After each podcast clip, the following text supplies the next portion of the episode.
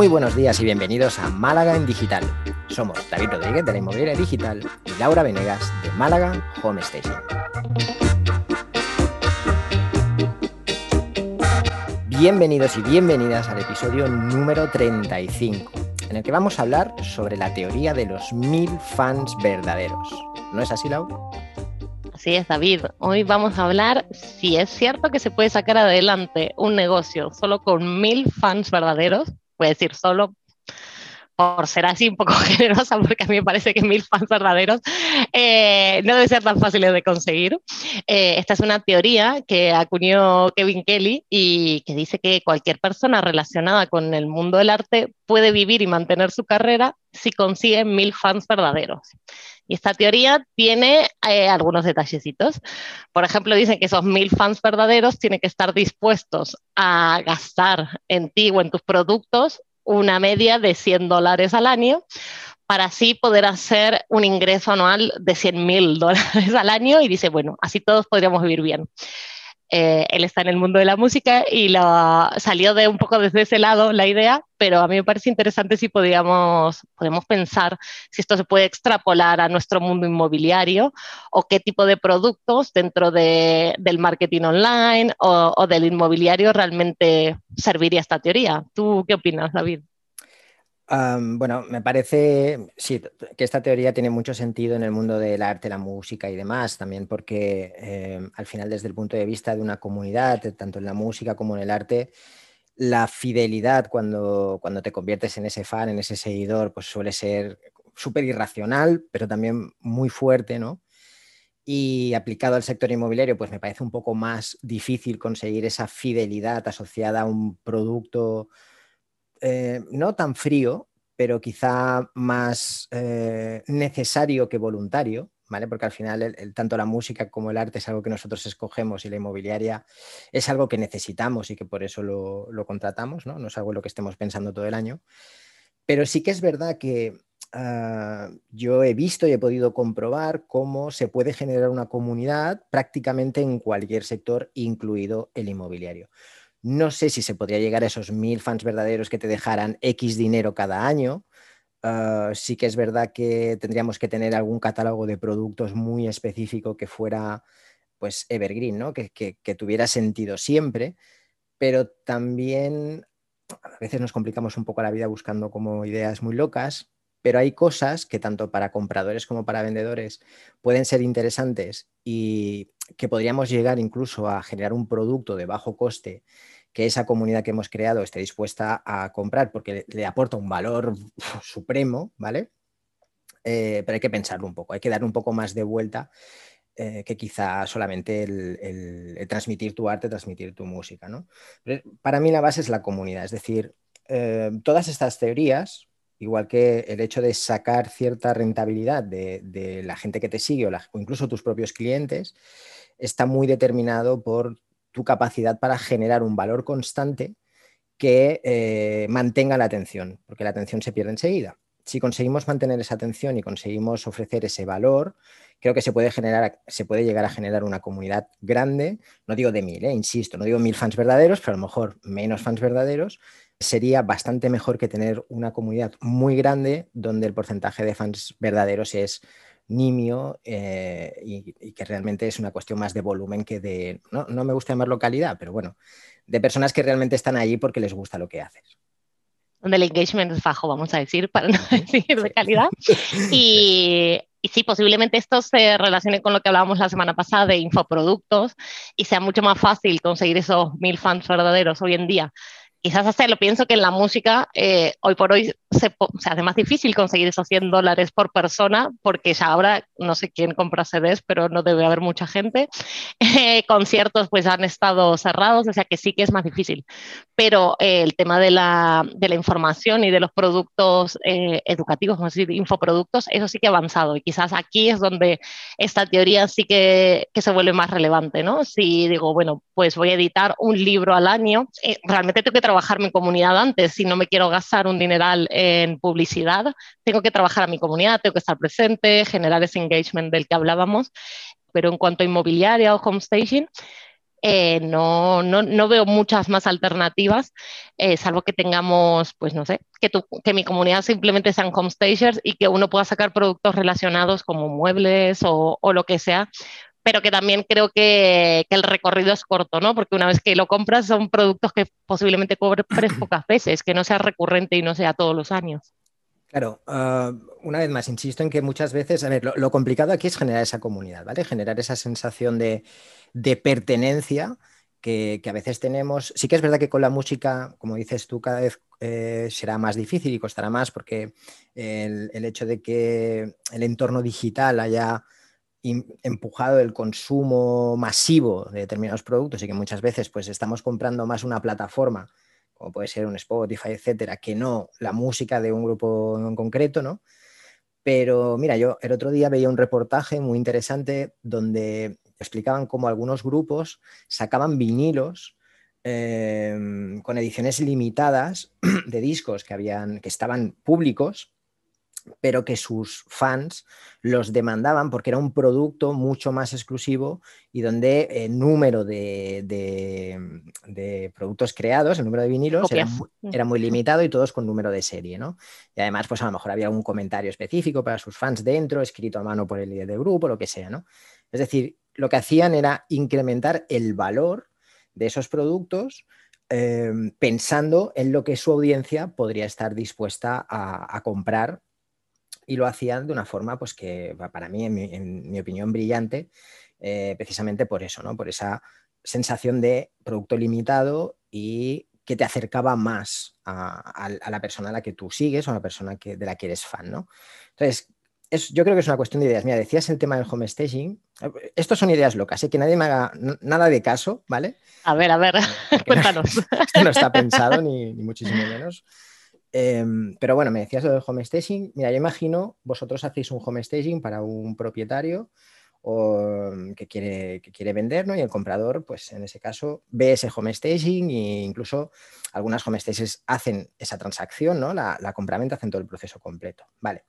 Imaginemos algo, una situación habitual que puede ser que eh, muchas personas en su casa cada año pues eh, cambian la decoración o pintan o, tienen o, alguien nuevo se incorpora a la familia o en ese momento estaban pues ya esperando a, su primer bebé, etcétera, etcétera. Es decir, una serie de situaciones en las cuales se podría crear un producto recurrente que fuera, oye, una vez al año venimos y te hacemos un restyling de la estancia que quieras o nos encargamos nosotros de adaptar tu casa a las tendencias de este año. Por ejemplo, si este año se llevan estos colores, pues hacemos sin comprar, sin invertir en muebles nuevos, sin invertir en nada, pero le hacemos como un restyling ¿no? a lo que tienes y le damos un aire fresco a tu casa. Yo recuerdo cómo cambiaba las, desde pequeño, cambiaba los muebles de habitación cada X tiempo porque me aburría enseguida, ¿no? Entonces, pues, si alguien con, con un poco de conocimiento lo hubiera hecho, seguramente hubiera quedado mejor. Desde el sector inmobiliario, pues imaginemos, por ejemplo, uh, alguien que compra su vivienda, ¿por qué no enviarle un informe anual de cómo está evolucionando el precio de la vivienda que acaba de comprar? Porque vas a ver siempre qué valor tiene su inversión como particular. Entonces, ostras, mi casa este año ha subido tal y se va a sentir como contento. Esto los bancos, por ejemplo, lo hacen mucho. En sus aplicaciones te dan la tasación de tu casa, ¿vale? Te dan cuánto vale tu casa ahora y eso casi que hace que entres cada dos o tres meses a ver si ha subido o ha bajado, aunque la tasación no siempre es acertada, ¿no? Entonces, podemos hacer productos que aunque tengan un coste bajo, que no sean esos 100 dólares o 1000 dólares o lo que sea, nos permitan mantener la atención de nuestra comunidad y por qué no, a lo mejor por ese informe nuestra comunidad estaría dispuesta a pagar un pequeño coste por estar siempre al día de cuánto vale su casa, cómo va evolucionando y, cómo está encajando en el mercado. Y a lo mejor de aquí a cinco años dice, ostras, ¿cómo ha subido? Pues oye, me planteo vender y comprarme otra cosa o eh, al contrario, dice, ostras, ahora está mal, pensábamos en vender, vamos a esperarnos y vemos el año qué tal. Y te mantiene a ti, te mantiene en su en su, en su horizonte, ¿no? ¿no? ¿no? va a buscar otra inmobiliaria probablemente si tú le estás dando todo ese valor y lo estás haciendo de forma recurrente. Eh, me parece muy buenas ideas, David. Eh, sí, sobre todo eso, a, la, a, las personas, por ejemplo, para los homestays, los que están más dedicados al interiorismo, pues, pues sí que es una idea para mantener ese producto evergreen. Luego también otra cosa que he visto de, de inmobiliarias es que ofrecen, eh, por ejemplo, el consumo energético, ¿no? Todos los años te lo renuevan, te dan el alta cuando te mudas y te lo van renovando. Sí que hay ideas que pueden, que pueden ayudar a tu cliente pero creo que siempre los veo como anexos, ¿no? la verdad que lo, de, lo del cambio anual me ha gustado, me ha parecido una idea interesante. Eh, hacer mil cambios de temporada, vamos a ver si alguna compañera se anima, que luego nos cuente y ya les pasamos una idea de negocio, pero sí es cierto que, que no hace falta que tampoco sea tu producto principal, que pueden ser productos relacionados con la industria que te permitan, además de lo que hablábamos, ¿no? Una vez que tenemos nuestro producto vaca, pues empezar a buscar otro producto estrella para ver cómo evoluciona y cómo hacemos crecer nuestro negocio. Em, a mí de la, de la, teoría lo que más me gustaba, además de la comunicación con tu comunidad, que, que, es lo que vos decís, que es lo más importante, tener esa comunicación directa, aportarle un valor diferencial, porque si no, porque te vas a comprar un vinilo hoy que creo que casi nadie tiene en su casa para reproducir un vinilo. Eso solamente lo hace un fan verdadero. Eh, y es así, gente que, que, realmente es muy amante de la música y que cree que, que es la mejor plataforma para escucharla. Pero, pero, aquellos que no lo somos, pues es menos probable y sin embargo lo sacan y le están dando un valor agregado. Otra de las características eh, interesantes de esta teoría, además de la, de la comunidad y del contacto directo, era de que te ayuden a, evangelizar, vamos a decir, yo sé que no te gusta la palabra, pero a difundir tu palabra y tu comercio, ¿no? Entonces, que toda esa gente te pueda traer nuevos clientes. Y eso sí que es muy, muy factible de conseguir en nuestro, en nuestro mercado al final. Quizás un homestager que trabaja con una inmobiliaria tiene una cantidad finita de homestations que va a realizar en un año pero si nos recomiendan tanto a la persona que se lo hiciste como la inmobiliaria, pues eso te va ayudando a generar esos mil fans verdaderos. Y de eso nunca nos tenemos que olvidar, ¿no? El, trato con nuestro cliente y la recurrencia es mucho más interesante que conseguir un nuevo cliente es mucho más difícil. El, el ejemplo más claro, por ejemplo, son los e-commerce, ¿vale? En la mayoría de e-commerce, el verdadero beneficio nunca está en la primera compra sino que el beneficio empieza a contar pues, a partir de la, el, beneficio importante a partir de la segunda compra, tercera compra o cuarta compra. ¿no? es quizá más difícil un poco aplicarlo en, en, sector servicios, o al menos para, desde mi punto de vista es más difícil, es más complicado. Pero sí que es verdad que hacemos una inversión muy fuerte de tiempo, dinero, de recursos en eh, conseguir captar a ese primer cliente, esa, ese, home stage, eh, perdón, ese home staging, o, esa captación de una vivienda para vender o para alquilar y dedicamos muy poco, muy pocos recursos, muy poco tiempo en intentar fidelizar a ese cliente, que es el primer paso para que nos recomiende. Porque, y esto es quizá una opinión personal, pero basada también en, algo de experiencia, la mayor parte de clientes es probable que con el tiempo se olviden de nosotros. Y sí que es verdad que hemos participado en algo muy importante para ellos y sí que es verdad que la venta de una vivienda o la compra de una vivienda pues se hace una o dos veces en la vida. Sí, pero de ahí a pensar que porque sea importante el hecho en sí, vayan a recordarnos in eternum, ¿vale? Pues eh, creo que hay mucho camino, ¿no? Y en algunos casos pasará y en otros no. Entonces, vamos a ayudar a que ese recuerdo se mantenga. No haciéndolo quizá solamente mandándoles un hola en Navidad, que sí, que sí, que es buena idea. Y oye, tengo, por ejemplo, Manu lo hace de una forma, Manu de Imo Arias Martín lo hace de una forma muy interesante. Lo tenéis en, los directos que hacemos los viernes, que lo he explicado varias veces. Pero bueno, intentar ahí destacar con, con algo una vez al año, dos veces al año está bien, pero si conseguimos encontrar eso que además les proporcione un valor, eh, va a ser mucho más fácil que nos recuerden con el tiempo. Y si no recuerdan con el tiempo, quiere decir que si el año después de comprar o vender alguien les pregunta, tenemos muchas más posibilidades de que nos recomienden. También es importante, y esto muchas veces se nos olvida, que sepan a qué nos dedicamos. Esto parece una tontería, una chorrada, ¿vale? Pero si tú eres homestager y además de homestager también te dedicas a la decoración y a lo mejor también te dedicas a la organización, es importante que tus fans lo sepan, porque si te tienen que recomendar, pasa muchas veces que dicen, ostras, es que si hubiera sabido que tú hacías esto, te lo hubiera dicho a ti. Y es simplemente que no le hemos dicho, nos hemos quedado con el servicio que nos ha contratado, pero no hemos ampliado esa información de otras cosas que también hacemos y que les pueden servir en otros ámbitos de su vida. Lo mismo con la inmobiliaria. Oye, nosotros vendemos pisos, alquilamos pisos, vale, pero por ejemplo, ¿gestionáis alquileres, administráis alquileres? Porque a lo mejor esa persona en un momento dado conoce a alguien que dice, oye, yo necesitaría a alguien que me llevara el alquiler, que se encargara de los cobros y tal. Y no caes en que la inmobiliaria con la que vendiste ofrece este servicio, ¿vale? No lo podemos dar por hecho. Entonces, intentemos también de alguna forma ir comunicando los diferentes servicios que damos siempre que pues, eh, esté la oportunidad. Tampoco hace falta forzarlo con un cazador ni mandarles una lista, pero bueno, se puede hacer, por ejemplo, a través del email marketing, a través de vuestras redes sociales, a través de directos, vídeos, haciendo un canal en YouTube, en TikTok. Las redes sociales son un altavoz bestial para esto ir comunicando los diferentes servicios que, hacéis, porque ampliáis también las posibilidades de que os recomienden eh, para otras cosas, que no solo el servicio que contrataron en su momento. Eso me parece una idea genial y es verdad que muchas veces no lo olvidamos porque decimos, bueno, tengo que estar hiper especializado y solo me dedico a montar pues, pisos piloto en la Costa del Sol y ya está. Y no, es cierto que uno también hace otro tipo de trabajos y que puede brindar otro tipo de servicios o estar bien conectado, porque al final, eh, si sos la persona a la que van a preguntar en ¿no? Me acuerdo cuando me mudé a llamar a la inmobiliaria, que no conocía a nadie del barrio. Eh, ¿Conoces a alguien que tengo que hacer obra? No. ¿Tienes un...? No. Pues al final, si no estás conectado, pues ya te olvidas de esa persona, no cuentas con ella. Ahora sí me llaman a mí, Laura, necesito además vaciar la casa antes de hacer un home staging. Pues yo tengo a alguien. Hay que limpiar, pues tengo a alguien. Hay que pintar, pues tengo a alguien. No te preocupes que te resuelvo todos estos problemas y te ahorro todo ese tiempo. Pues ahí la gente sí que se va mm, acostumbrando a llamarte y a confiar en ti. Y dice, bueno, pues si ya lo puede manejar esa persona, pues más fácil para mí. Y si tenemos productos postventa, pues mejor todavía, si nos mantenemos en contacto eh, y, seguimos esa relación y vamos informando sobre lo que hacemos sin, sin spam, vamos a decirlo así. Sin spam también es importante que ellos lo sepan y, y que nos tengan presente. Para mí la idea del email marketing para que te tengan presente y te recuerden, y eso no solo en cumpleaños o, o navidades, sino cada tanto un recuerdo de que estamos aquí, que seguimos trabajando, pues sí que me parece una herramienta súper útil.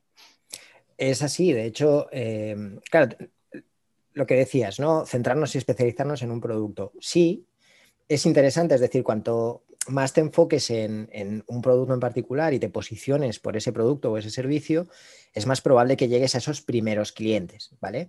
Eh, esos clientes, digamos, de fase 1, donde eh, se, realiza el servicio y tú empiezas a generar esa bolsa, digamos, de personas que te pueden llegar a recomendar más adelante. Pero es importante también que tengamos segmentados a los clientes. Entonces, tendremos esos clientes que son, hemos trabajado una vez con ellos y esos clientes ya les podemos eh, podemos modificar nuestra comunicación con ellos. No vamos a tener la misma comunicación que tendríamos con un cliente que no nos conoce de nada, ¿no? Y a esos clientes, por ejemplo, el email marketing es fundamental por eso, porque te permite hablar solo con ellos. Y hablando solo con ellos, les puedes hablar de otros productos que puedes tener que les pueden interesar porque ya el primer producto no les interesa, ya lo han consumido, ya ha resuelto su necesidad, ¿no? Intentemos, eh, es algo que intento siempre recomendar a, cuando hago consultorías y demás, es oye, haz lo que puedas para hacer más grande tu lista de suscriptores, tanto de clientes nuevos, clientes que ya están trabajando contigo, clientes que ya trabajaron contigo, clientes que nunca han trabajado contigo, ¿vale? Porque así vas a poder también no perder ese tiempo, ese dinero que invertiste en su momento para llegar a ellos y vas a poder mantener la relación, reforzarla e incluso repetir aunque sea con otro producto, porque en ese momento pues no, estuvieron dispuestos a contratar el que hiciste. ¿no? Es, importante y en mi marketing es una herramienta para esto genial, de verdad yo la recomiendo, no me cansaré nunca de, recomendar, además de lo barata que es, porque es que es, en serio es muy barata eh, utilizarla y bueno, hace falta un poco de práctica, pero bueno, como todo. Y las redes sociales. ¿eh? un buen copy. sí o no, ¿vale? En serio, o sea, sí, si podéis, sí, pero no es necesario para empezar. Y por otro lado también, joder, siempre me tiro piedras sobre mi tejado, pero es que es verdad, no, no, os hace falta para empezar, ¿vale?